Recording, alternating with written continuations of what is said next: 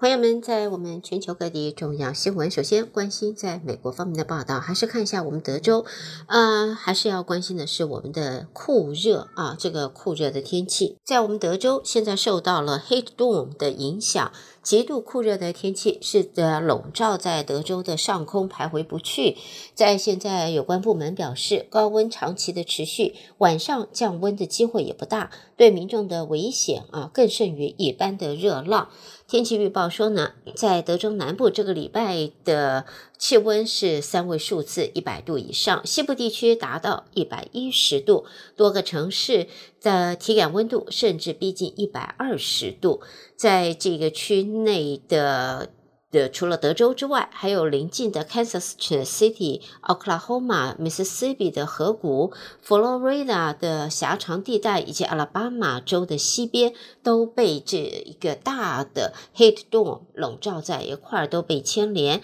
而德州到佛罗里达州还有 Missouri 的这个高温，这个礼拜会打破。超过九十项的记录，德州历来的最高温记录是一百二十度。由于气候的变化，在德州内每天平均气温由一九九三年来已经上升了华氏二点四度了。那么气象学家说呢，现在本来就是全年最热的时候，而高温气压带来了暖空气，再加上墨西哥湾异常温暖的空气和猛烈的阳光，就造成我们现在的 heat dome，或者我们讲的呃热盖现象，就好像一个 dome，一个体育场，圆形的体育场盖在上头，这一个热浪啊，这个气压啊，就在德州的上头，所以呢，呃，降雨虽然可以调节。节气温，但是今年四月、五月的时候，雨还降得不少，蛮湿闷的，所以这热浪也就出不去。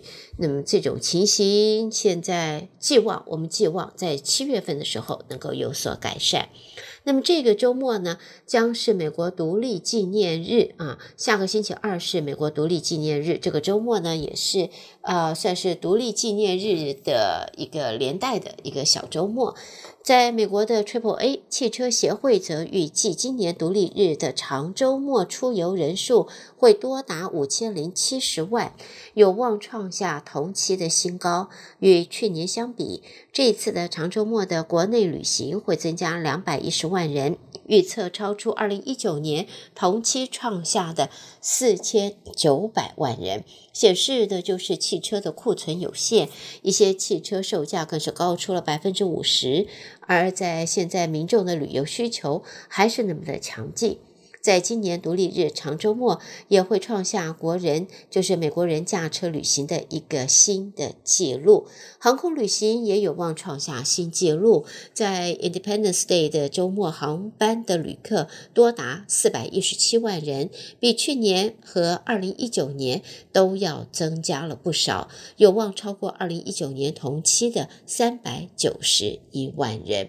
现在交通运输分析公司，这个是 Inrix。他预测路面情况说，六月三十号礼拜五就是独立，呃，我们独立纪念日长周末最拥挤的一天啊。那么在同样的，等到了下个星期二啊，独立纪念日。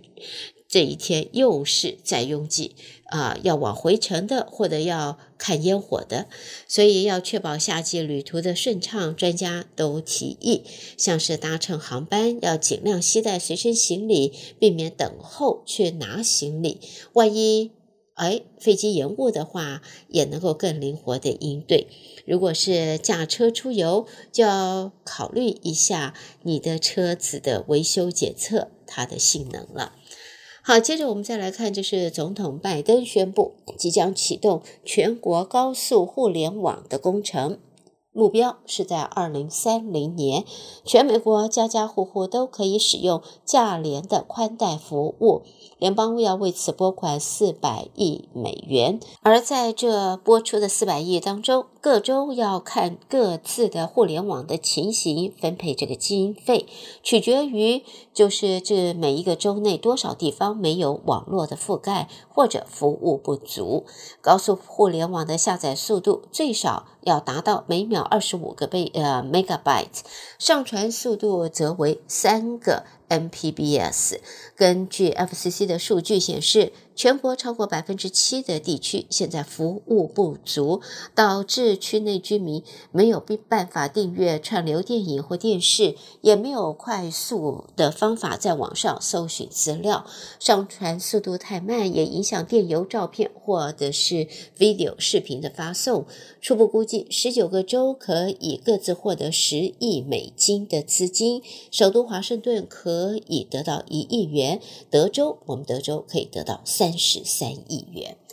好，接着我们再来看的呢，这是华盛顿的报道。美国的副国务卿雪曼在呃昨天与中国新任驻美国大使谢锋通话，谈论美中之间的重点议题。美国国务院则指出，这一次通话是实质性的谈话，延续美国国务卿布林肯近日访中国的对话。布林肯是在十八到十九号率团访问北京，也会见了国家主席习近平，还有中共中央外事工作委员会办公室主任王毅及国务委员兼外长秦刚。他也是五年来第一位访问中国的美国国务卿。那么在现在，呃，选曼方面呢，根据国务组国务院的发言人表示，将会继续延续布林肯的访中对话。重申美国和中国在各项议题上维系开放沟通管道的重要性，并且强调美国会持续利用外交手段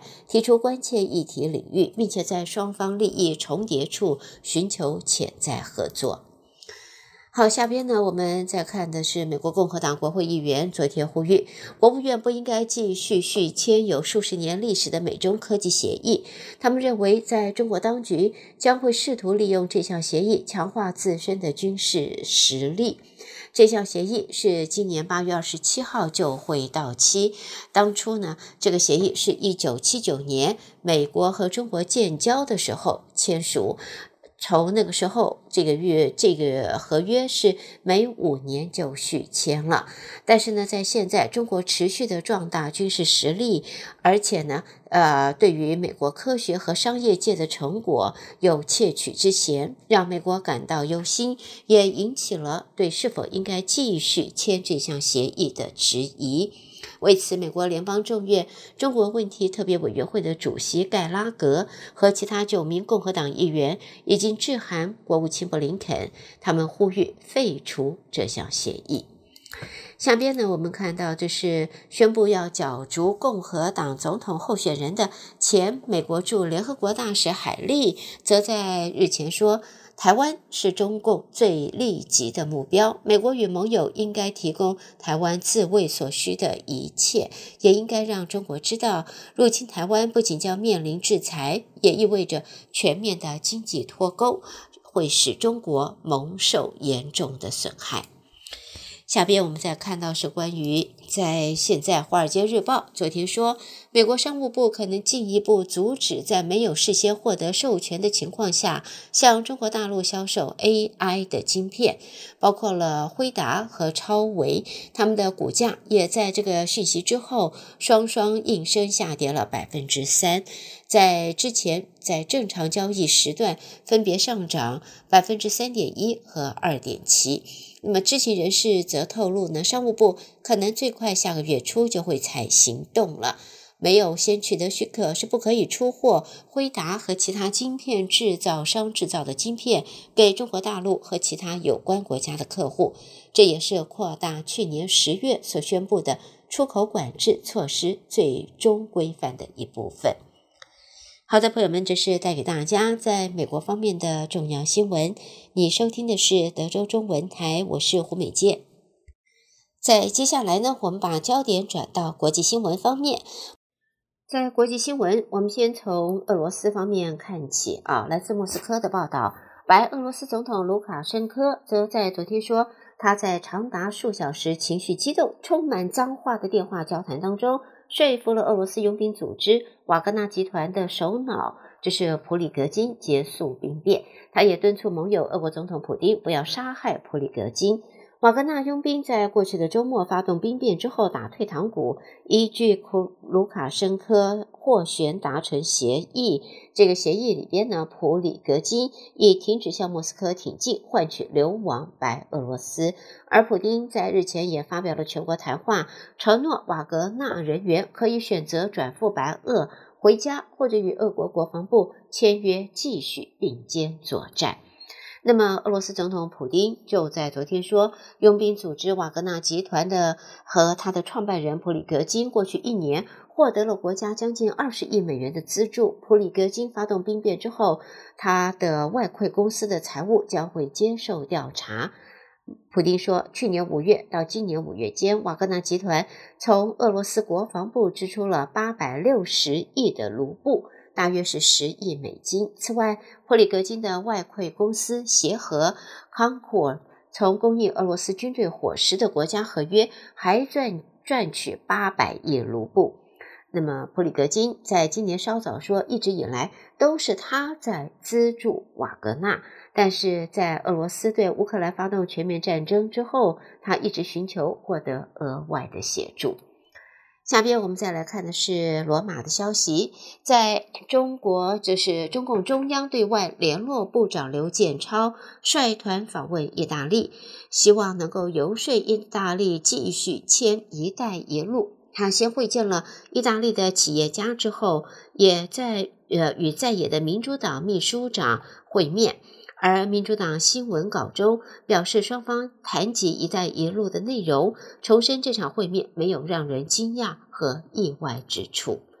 另外，在日本方面呢，有关福岛第一核电厂计划，今年夏天要把核废水排入海里边一事，联合国国际原子能总署正在检视。日本首相岸田文雄可能会在七月四号，下星期二就会和原能总署的署长葛罗西见面，来获取国际原子能总署的报告与说明。日本政府将会仔细研究相关报告内容，就含这个呃废弃物的核废水什么时候排入海洋一事，做出最后的一个判断。日本政府和东电福岛第一核电厂是计划在今年夏天把核废水排入海洋。日本政府的想法是希望能够争取到国际机构的科学评估，以此担保排放计划的信赖性还有透明性。而在这一个核废水里边，它含有氚，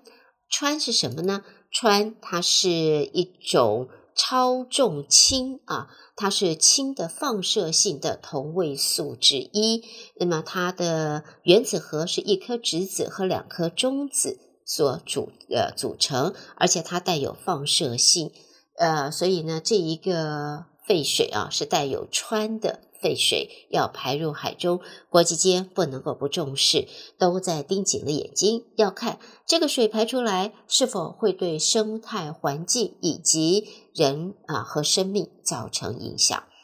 接着，我们再看到首尔的消息。日本政府内阁会议在昨天通过让韩国重回贸易优惠白名单的政令，预计七月会实施。对此，韩国总统办公室表示欢迎，并且肯定双边贸易信赖基础是完全恢复了。韩国总统办公室发言人说，期待透过进出口程序简化，加速日本跟韩国两国的交流合作。下边看到耶路撒冷，这是以色列总理纳坦雅胡昨天发表声明说，他已获邀前往中国进行访问。他也在声明中强调，美国依然是以色列的重要盟友。纳坦雅胡的办公室发表声明，他说，总统拜登的政府在一个月前获得通知，纳坦雅胡预计访问中国，而华府会持续检仔细的检视以色列。和中国的商业关系，以色列的媒体说，纳坦雅胡此行目的之一就是向华府发出信号，表明纳坦雅胡还有其他外交机会是可以去追求的。在过去，以色列和巴勒斯坦曾经在美国斡旋下展开协商，但是双方的协商在二零一四年就中断了。下边我们看到，这是巴西的消息。二零二二年，巴西原始森林损失增加了百分之十五。虽然巴西占世界森林面积的百分之三十，但是去年占全球森林砍伐量的百分之四十三。在世界上失去最多森林的国家中，巴西现在名列前茅。最后，我们看到是法国，法国的军备总局说，法国已经在日前进行了一款极音速滑翔载具原型机的首度试飞了。法国正在寻求研发出能够躲避最精密防空系统的新飞弹客机。那么，在法国的军备总局并没有提关试飞呃提供有关试飞的相关细节，仅说呢，在分析试飞过程中收集到的资料。所以呢，在法国方面呢，已经进行了一款极音速滑翔载具原型机的试飞的活动。带给大家国际方面的报道。德州中文台，我是胡美健。在美国和国际新闻之后，两岸方面的重要消息。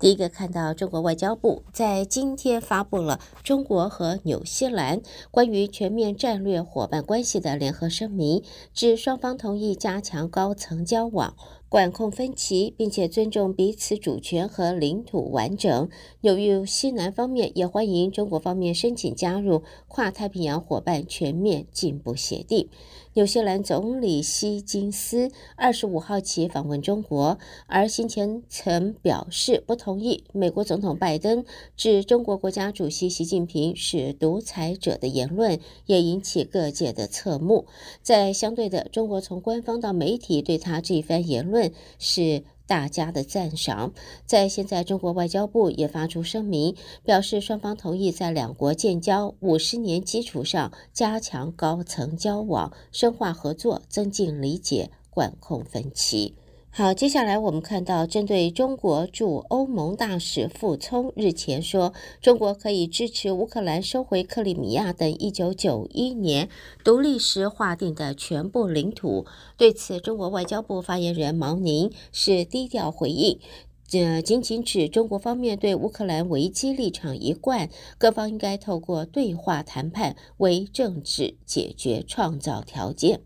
在毛宁说，在乌克兰危机，中国方面立场是一贯的，也是明确的，认为各方应当通过对话谈判为政治解决的危机来创造条件。而相较于傅聪的明确表态，中国领导人普遍不愿就俄国并吞欧乌克兰领土有公开的置评。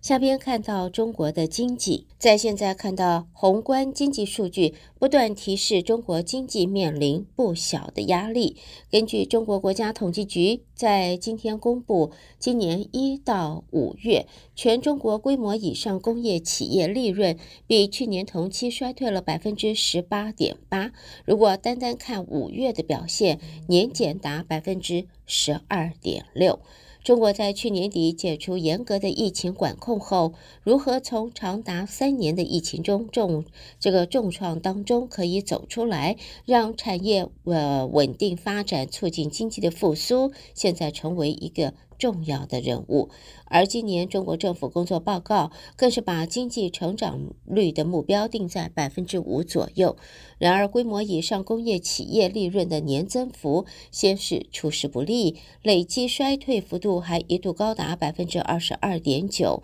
今年已经快要过半了，现在呢，这个数据仍然在百分之二十的上下徘徊当中。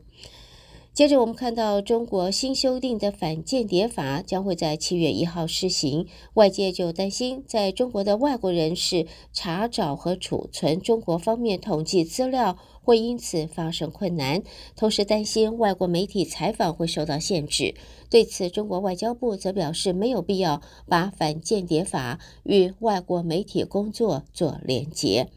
在现在，中国外交部发言人毛宁表示，任何国家都有权透过国内立法维护国家安全，也是各国通行的做法。中国全面推进依法治国，将一如既往坚持法治原则，依法规范执法，依法保护个人和组织的合法权益。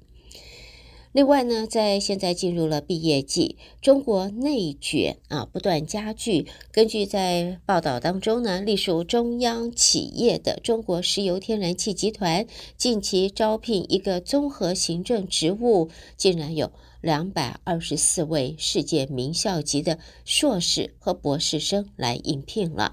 中国央企国企因为薪资福利比较好，招聘职务内卷，也就是所谓的内部竞争的程度不断加剧。这一次呢，可以看到呢，两百二十四名名校的硕士博士生竞争央企一个行政职位。下边我们再看来自北京的消息，北京市人民政府在今天公布机器人产业创新发展行动方案，目标是到二零二五年要培育一百种高技术、高附加值机器人产品，核心产业投入。呃，人民币三百亿元以上，在方案提出的目标，希望到二零二五年，北京市机器人产业创新能力大幅提升，培育一百种高技术附加值机器人产品，一百种具有全国推广价值的应用场景。此外，也提高要加紧布局人形机器人，另外也要发挥北京市机器人产业基础的优势，提升用于医疗、健康、物流。等多种机器人技术的水平和市场的竞争力。至于跟台湾方面呢，重启两岸服贸协议近期在台湾是受到了讨论。对于在何种条件下可以继续推进服贸，国台办发言人朱凤莲则表示，两会授权协商和所达成协议的权威性应该得到维护，两岸协商谈判的基础是不能够受到损害的。另外呢，在两岸的这一个呃青年交流活动，在今年暑假期间有多场。会在中国大陆登场，其中国台办等相关部门主办的二零二三两岸青年峰会，预计七月十二号会在北京揭幕。朱凤莲也公布，七月下旬到九月中旬，还会陆续举办海峡两岸青年创新创业大赛、海峡两岸青年电影展等二十多场活动，让两岸的青年人可以深入体验中华优秀传统文化的传承。共同探讨衣食住行等日常生活的新传统文化，带给大家这是在中国方面的重要新闻。德州中文台，我是胡美健。下边焦点将转到台湾方面，就由台北的新闻主播接棒了。德州的听众朋友，您好，我是央广主播张旭华。在台湾的消息方面。美国联邦众议院军事委员会主席罗杰斯于六月二十七号到二十九号率跨党派议员访问台湾，访团成员包括九位国会议员，是近年规模最大的美国国会议员访问团。蔡英文总统今天下午接见访团，并且感谢美国国会长期以来不分党派重视台湾的安全，并以实际行动支持。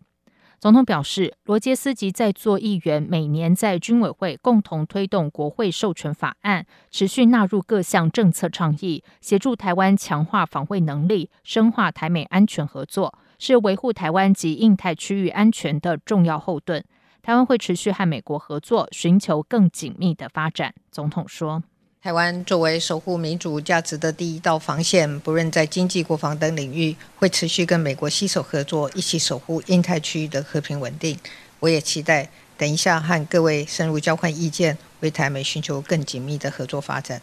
罗杰斯致辞时则表示，美国和台湾是长期且重要的好朋友，彼此共享民主、法治、自由、开放等许多共同价值，而这些共同价值也深化着双方的友谊。从这一次访团成员就可以看出，虽然来自不同党派，但都长期支持台湾。今年汉光三十九号演习实兵操演将于七月二十六号首度移师桃园国际机场。桃机也将因此首度发布飞航通告。以往汉光演习为了避免影响民航机起降，几乎都是在台中清泉岗机场或其他军用机场进行反空降操演。但今年国防部将首度移师桃机进行反空降夺回机场操演，并且预计七月十二号、十九号先行预演，二十六号正式启动实兵验证。对此，交通部长王国材今天在视察台铁 T-Pass 行政院通勤月票情境模拟演练之后，受访表示，国防部已经就这项演习和民航局及桃机公司做过充分沟通，因此民航局也会发布飞航通告，预估演习时间是一小时，但加上实际准备作业，影响时间将达两小时。他说。所以，我们大概在那一小时的汉光演习里面，会发飞航的通告，让一些飞机不要在演习的范围内跟这个演习发生冲突。那整个范围包括北跑道的封闭，然后使用南跑等等。那暑假的确飞机比较繁忙啊，好像是早上九点到十一点。那航班现在整个因为在调配中，我想这部分就尽量影响航班最小的范围下来进行飞机的调派。王国材也请期间受影响的旅客多多包涵。此外，民航局也说明，预演那两天同样也会发布飞航通告，但发布时间会落在影响时程前至少七天，具体影响航班及旅客数，则必须待飞航通告发布之后才有办法统计。在选举相关消息方面。副总统赖清德近来抛出缩短公私立大学学费差距的政见，遭到在野党质疑是选前大撒币。赖清德今天在民进党中执会上表示，国家投资在公私立高教的资源有明显差别。他所提出的政策是希望在追求大学卓越的同时，缩短公私立大学学费的差距，同样顾及社会公平。并且经费外加，不会排挤其他高教经费，让年轻人没有后顾之忧，专心为学业前途打拼。以上就是今天的台湾重点新闻，谢谢收听。